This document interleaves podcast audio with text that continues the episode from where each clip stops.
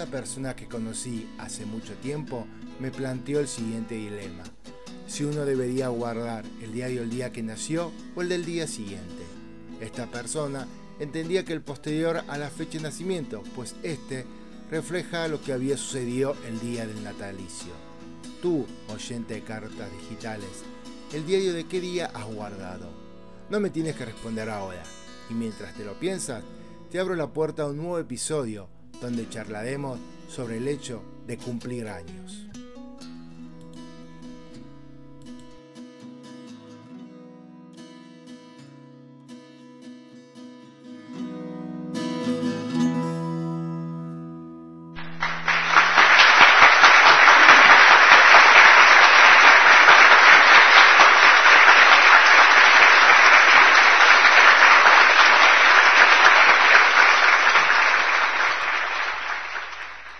No es que este podcast cumple años, sino que una mujer muy valiosa para mí está próxima a cumplir un nuevo año de vida. Y este ha sido el disparador para hablar del cumpleaños. Cumpleaños feliz. Cumpleaños feliz. En el Génesis, libro de la Biblia, se comenta que el faraón de Egipto ahorcó al jefe de los panaderos el día de su cumpleaños. Génesis capítulo 40, versículos del 20 al 23. Al tercer día se festejaba el cumpleaños del faraón, y éste agasajó con un banquete a todos sus servidores. Entonces reconsideró las causas del copero mayor y del panadero mayor en medio de sus servidores, y restituyó en su cargo al copero mayor, de manera que éste volvió a poner la copa en la mano del faraón. En cambio, mandó colgar al panadero mayor, conforme a la interpretación que les había dado José. En definitiva, el origen de la fiesta de cumpleaños se daría en la civilización egipcia. Según Jesús Callejo en su libro Fiestas Sagradas, la celebración era un rito de protección del faraón. En tanto, en la antigua Grecia, la fiesta de cumpleaños era solo para el cabeza de familia. Es decir, solo se celebraba la fiesta de cumpleaños del patriarca de la familia. Diablos, la que me estoy perdiendo. ¡Feliz! ¡Feliz no cumpleaños! Y de Grecia pasó a Roma, aunque no siempre eran fiesta de cumpleaños de personajes. Por ejemplo, el Sol Invictus fue un culto religioso que celebraba el nacimiento del Sol es una fiesta que se hacía a partir del solsticio de invierno, el 21 de diciembre. Por tanto, es una fiesta de cumpleaños de una divinidad solar. Ese día, la luz vencía la oscuridad, haciendo los días más largos que las noches. Pero tuvo que pasar algo para que la celebración del cumpleaños se incorpore a nuestras vidas. Y ese algo fue la introducción en el cristianismo de la fiesta de cumpleaños de Jesús, el 25 de diciembre, el día de la Navidad. Con el paso del tiempo, los cristianos adoptaron la celebración de sus propios cumpleaños e incorporaron antiguas tradiciones greco-romanas, como la torta y las velas. La costumbre de rodear la torta de velas viene desde hace muchos siglos.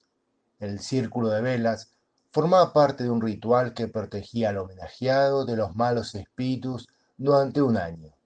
Esto causó que durante mucho tiempo la Iglesia Católica considerase que la celebración del cumpleaños era un acto pagano.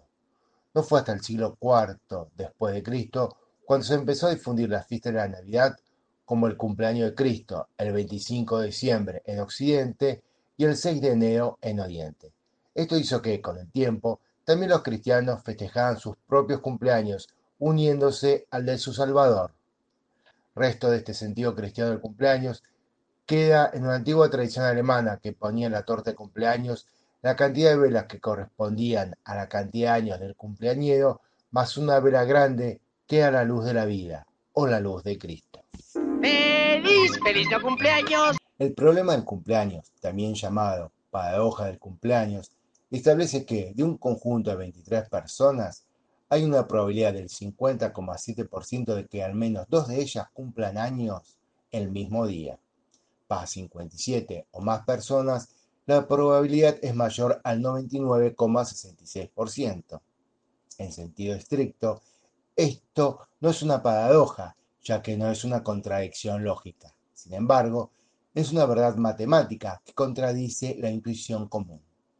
Mucha gente piensa que la probabilidad es mucho más baja y que hacen falta muchas más personas para que se alcance la probabilidad del 50,66%. Por su parte, uno cumpleaños es una fecha no coincidente con la del cumpleaños de una persona. El neologismo and birthday fue acuñado por Lewis Carroll en la obra A través del espejo y lo que Alicia encontró allí.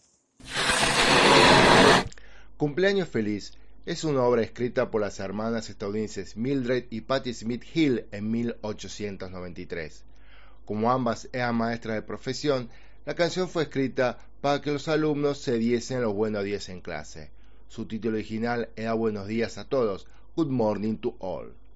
El copyright con la letra de cumpleaños fue registrado en 1935 y cualquiera que quisiera utilizar la canción con fines lucrativos, ya fue en una producción cinematográfica, teatral, televisiva o en cartas auditivas de felicitación, debía pagar a Warner Bros. por los derechos. Estos derechos de uso de la canción se extinguieron en 2015 en Estados Unidos, según la sentencia del juez George King. En otros países, la canción es de dominio público desde el año 1985.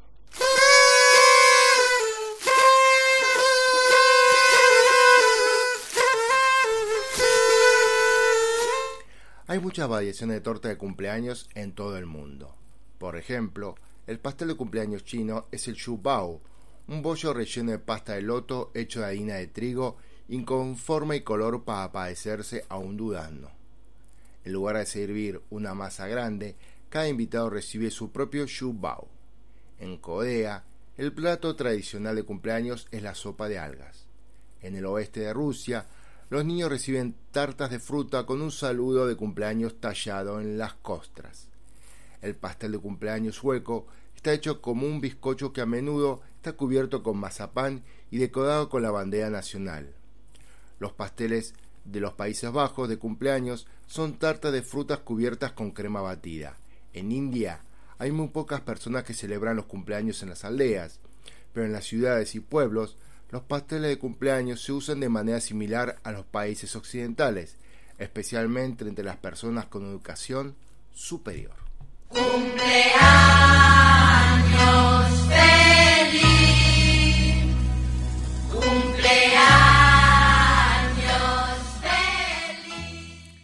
¿Y cómo cada signo festeja su cumpleaños? Pues según la astróloga Anna Bilski, de esta manera se despliega la energía de cada signo a la hora de celebrar. Si sos de Aries, festejas un lugar abierto donde puedas expresar tu alegría. Si sos de Tauro, celebrás armando una comida donde todo sea exquisito, comprándote algo para el festejo o regalando algo especial que deje tu marca.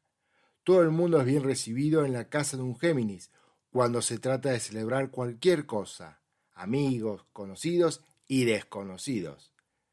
Armás una celebración en casa, con gente especial y cercana, con un ritual en el que cada uno puede expresar lo que siente, típico de cáncer.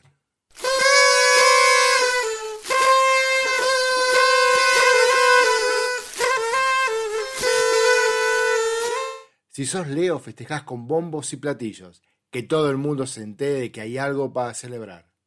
Te preparás con tiempo, buscas el lugar adecuado para que el festejo de Virgo sea muy especial y esté lleno de magia. Tiene que haber misterio en la celebración de Escorpio y algo que impacte al público presente para que el festejo sea como vos querés. Sin importarte en tanto el cómo, sino con quién. Esa es la premisa clave para que cualquier celebración sea impecable para un Libra. ¡Feliz! ¡Feliz no cumpleaños! Celebrás épicamente, con un discurso que dé un toque de trascendencia al porqué del festejo sagitariano. Si es un festejo la preparación, cuidás que no falte nada y planificás con anterioridad cada detalle. Eso sí, elegís muy bien a quién invitar al festín de Capricornio. ¿Cómo festejás si sos de Acuario? Siempre diferente y logrando reunir a muchos que no tienen nada que ver entre sí. Primero, estás sin saber muy bien qué hacer y luego tu magia logra que las cosas se vayan dando con la energía perfecta de Pisces.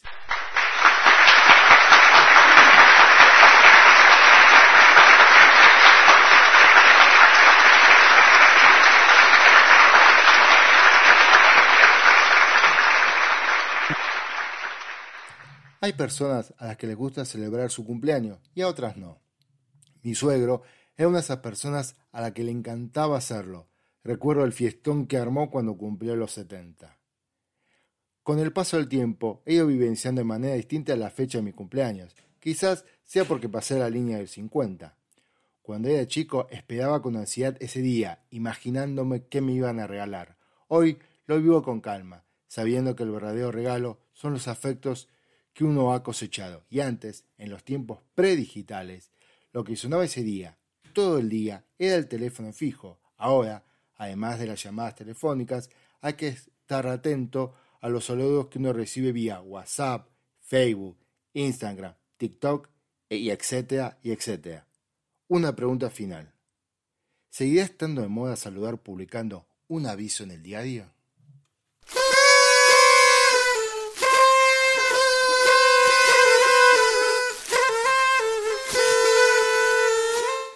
En este preciso momento apagamos las luces y soplamos las cuatro velas de la torta que tiene dibujado el 4, número correspondiente a este nuevo episodio de esta segunda temporada de Cartas Digitales, que volverá a invitarlos a escucharlo el próximo viernes 8 de abril. Y para acompañar la espera, les dejamos una playlist con muchos feliz cumpleaños and happy birthday to you.